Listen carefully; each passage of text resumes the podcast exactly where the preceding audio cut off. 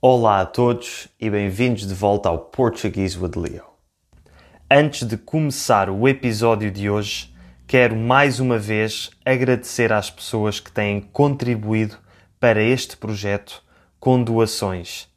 Desde o último episódio, que recebi bastantes doações, o que me deixa verdadeiramente feliz e motivado para continuar este projeto. Nunca esperei que os meus vídeos e podcasts fossem ser tão bem recebidos, nem que tanta gente os fosse achar tão úteis a ponto de quererem doar dinheiro. E por isso, do fundo do coração, tenho a agradecer ao Carrie Darling, à Ekaterina Bekasova, ao Walter da Wada Consult, à Sophie Ferrand, à Kristen Dennison, ao Vincent Rosa, ao Johan Richter, à Lenny Vermeeren e a mais uma pessoa que preferiu manter-se anónima. Um muito sincero obrigado a todos vocês. E claro, os restantes de vocês que tiverem disponibilidade financeira para tal e quiserem apoiar este projeto, podem fazê-lo doando a quantia que quiserem através do link na descrição. Outra coisa que quero anunciar é que estamos muito perto de chegar aos 2 mil subscritores no YouTube, por isso, aqueles de vocês que, para além de ouvirem o podcast, também veem os meus vídeos e ainda não estão subscritos, peço-vos que se subscrevam. E agora, feitos os anúncios, vamos então ao episódio.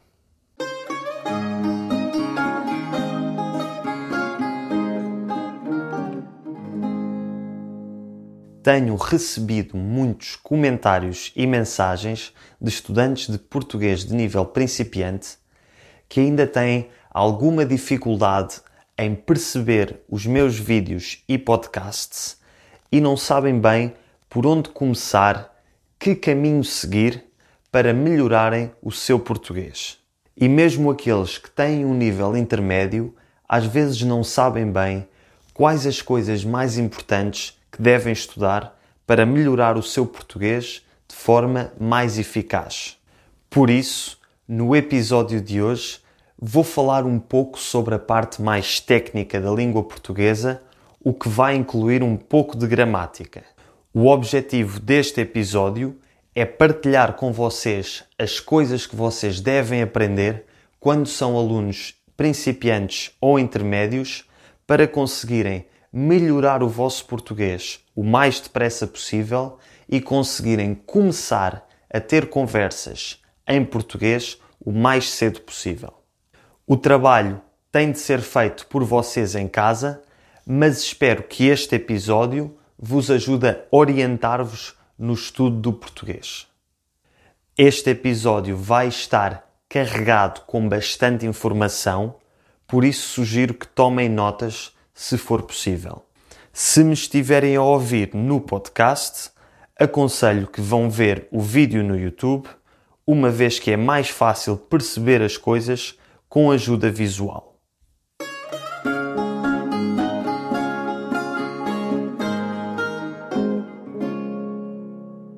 Antes de começarmos a falar de gramática, vamos ao vocabulário. A palavra vocabulário significa o conjunto de palavras utilizadas numa língua. E a língua portuguesa tem muitas palavras, tem muito vocabulário.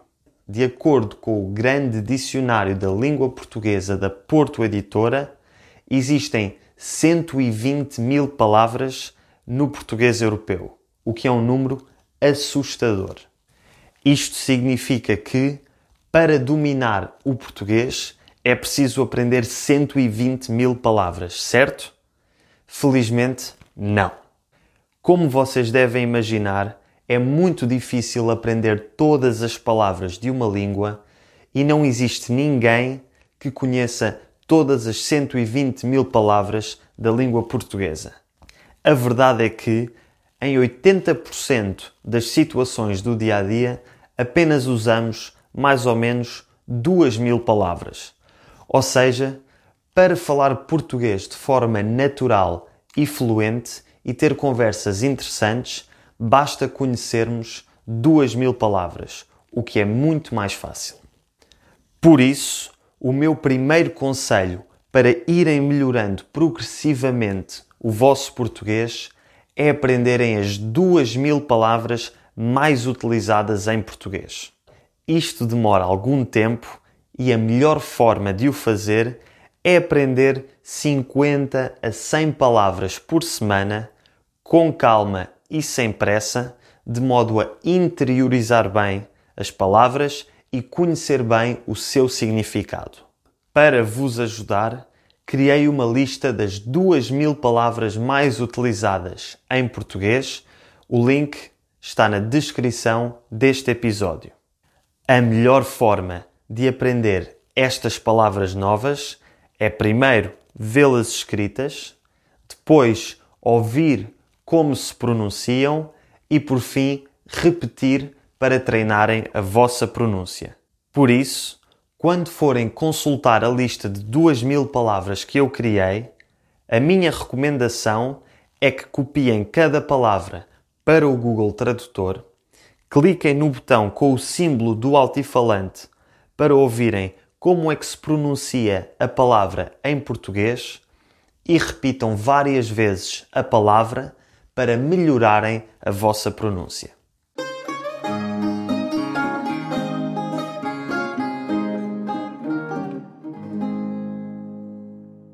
Agora que já falamos do vocabulário, vamos passar à gramática. Para falar uma língua é preciso algum conhecimento da gramática e a gramática portuguesa tem muito que se lhe diga.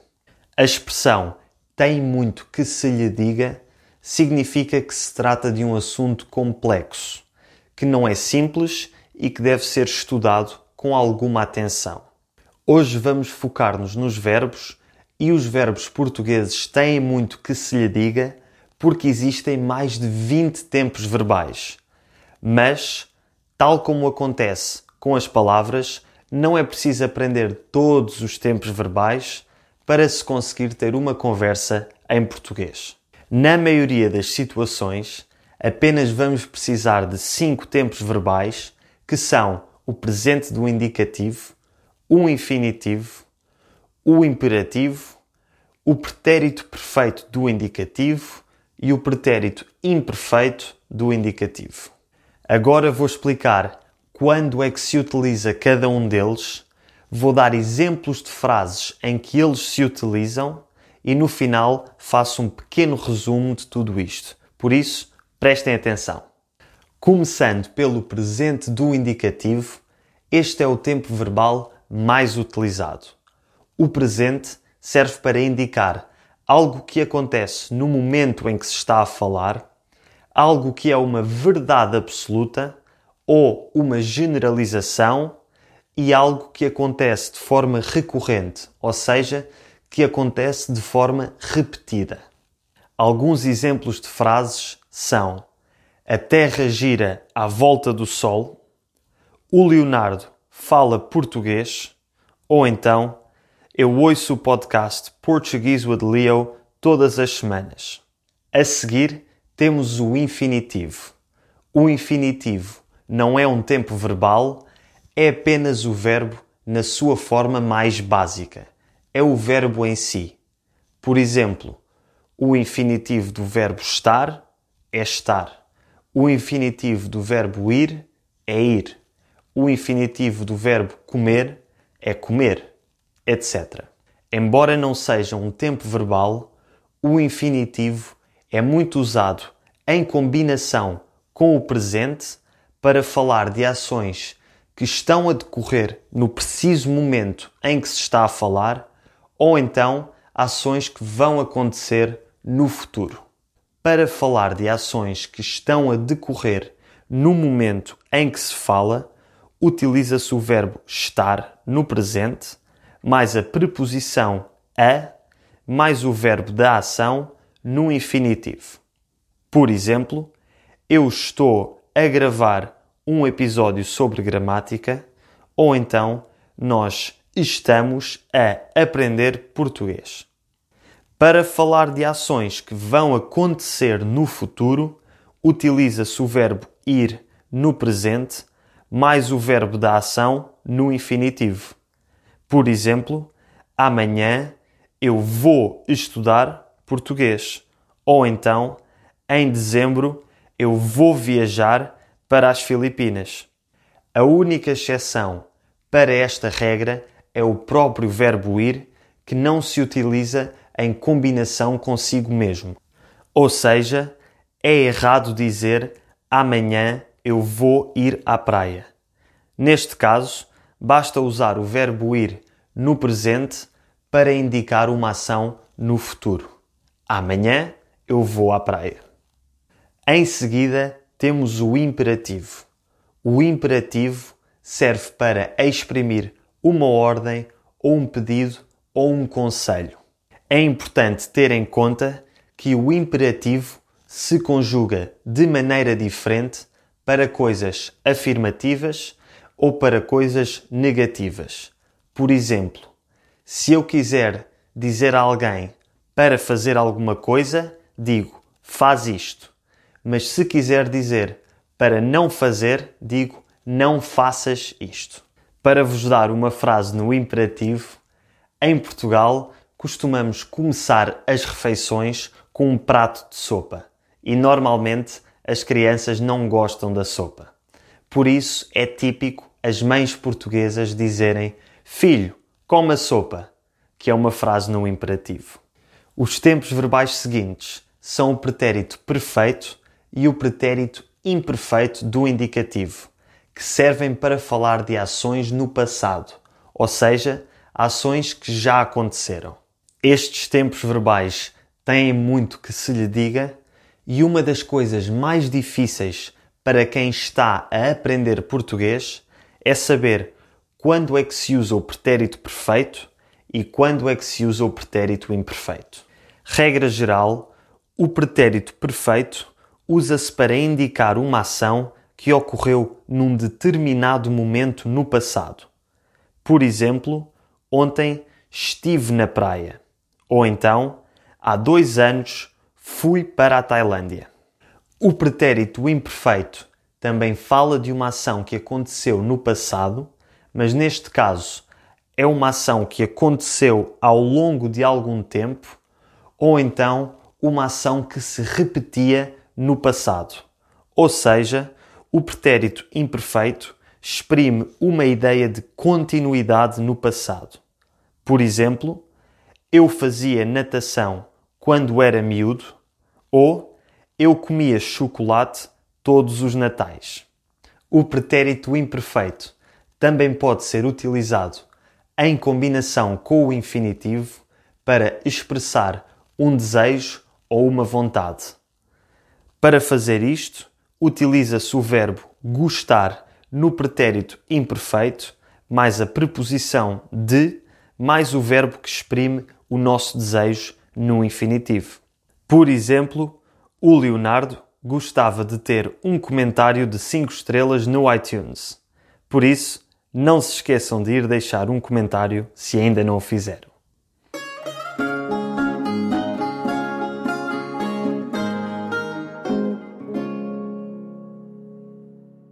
Portanto, para resumir esta explicação sobre os tempos verbais, para falarem sobre coisas no presente, utilizam o presente do indicativo ou então o verbo estar mais a mais o verbo no infinitivo. Por exemplo, a Terra gira à volta do Sol. Eu estou a ouvir um podcast. Para falarem no futuro, utilizam o verbo ir no presente mais o infinitivo. Por exemplo, eu vou deixar um comentário no iTunes. Para darem um conselho ou uma ordem, utilizam o imperativo. Por exemplo, filho, coma sopa. Para falarem no passado, utilizam o pretérito perfeito quando são ações que aconteceram no momento e acabaram, ou o pretérito imperfeito, quando são ações que aconteceram continuamente ou que se repetiam. Um exemplo de uma frase no pretérito perfeito eu cresci em Portugal, ou uma frase no pretérito imperfeito, eu comia sopa todos os dias. Para exprimirem um desejo ou uma vontade, utilizam o verbo gostar no pretérito imperfeito mais de mais o verbo no infinitivo. Por exemplo, eu gostava de ser fluente a português. Espero que tenham gostado deste episódio de Portuguese with Leo e que o tenham achado útil. Eu sei que a gramática às vezes pode ser aborrecida, mas o objetivo deste episódio foi dar-vos uma direção, uma orientação para o vosso estudo. Tenho a certeza de que, se vocês aprenderem as duas mil palavras mais comuns da língua portuguesa e aprenderem a conjugar os verbos mais comuns nos cinco tempos verbais de que falei, vão conseguir expressar quase todas as vossas ideias em português e vão conseguir comunicar facilmente com as pessoas na maioria das conversas do dia a dia. Não se esqueçam de seguir o link na descrição deste episódio para a lista das duas mil palavras mais comuns na língua portuguesa e não se esqueçam de deixar um comentário de 5 estrelas no iTunes. Bom estudo e vemo-nos no próximo episódio.